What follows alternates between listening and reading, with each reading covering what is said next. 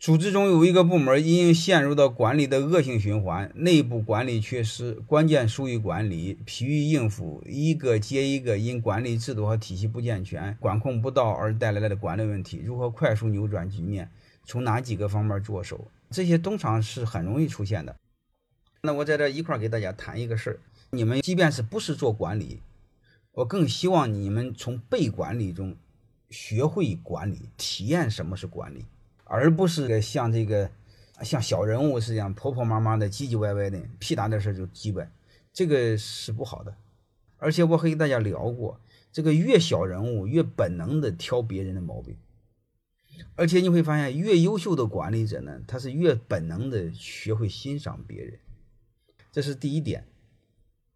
第二点呢，就是我们不管你们在座的是普通员工，还是管理者，还是老板。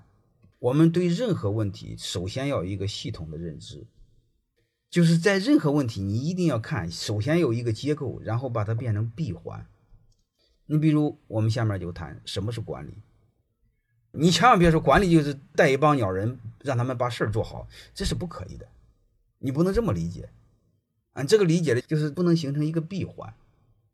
你要长期的一句话，就是先把队伍给健全。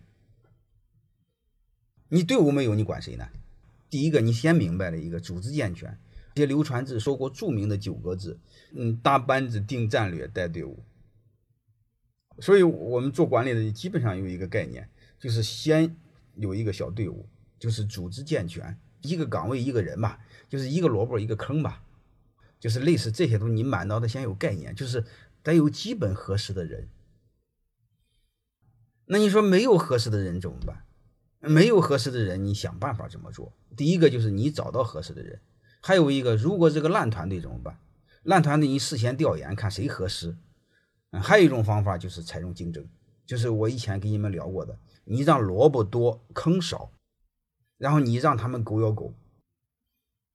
这个时候你会发现，就直接告诉竞争，谁没有本事就下去。这是个闭环哈，然后再往下呢，就是目标要清晰。就是我们要知道干什么的，这个部门要干什么，这个要说的非常清晰。我们最悲哀的就是，你问问老板，你公司是干什么的？你再问问管每个管理层，你们公司是干什么的？基本上他们说的都不一样，说的是乌七八糟。啊，你要普通问管理层，如果这个老板比较流氓专制的话，基本上他会说一个：老板让我干啥干啥。那干什么都标准呢？老板开心就好。他是这么个熊逻辑。你要是官场更是这样，他没目标。自古一句话叫“上下同欲则胜”，上下目标得非常清晰。他没客观的目标，多数是主观目标，呃，这个是不可以的。目标要非常清晰。还有一个呢，责任要到人。你比如你带一个团队，第一，公司规定的目标你得弄好；第二，这帮弟兄们得认你，对吧？还有一个，你搞砸了怎么办？所以责任要到人嘛。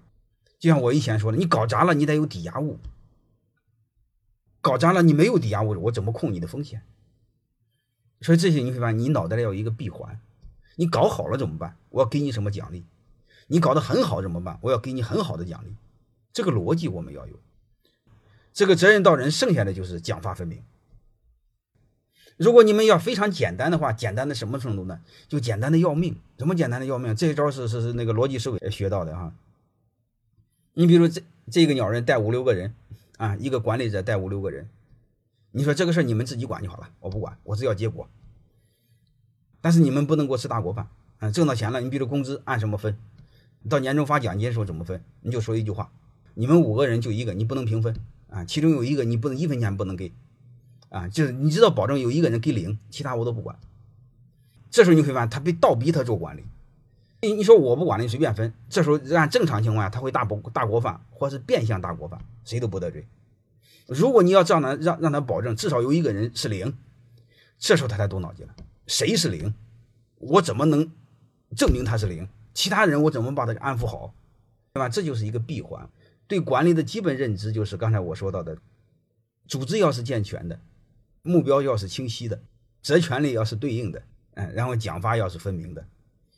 不管你们干什么，你首先对问题要有一个系统的认识。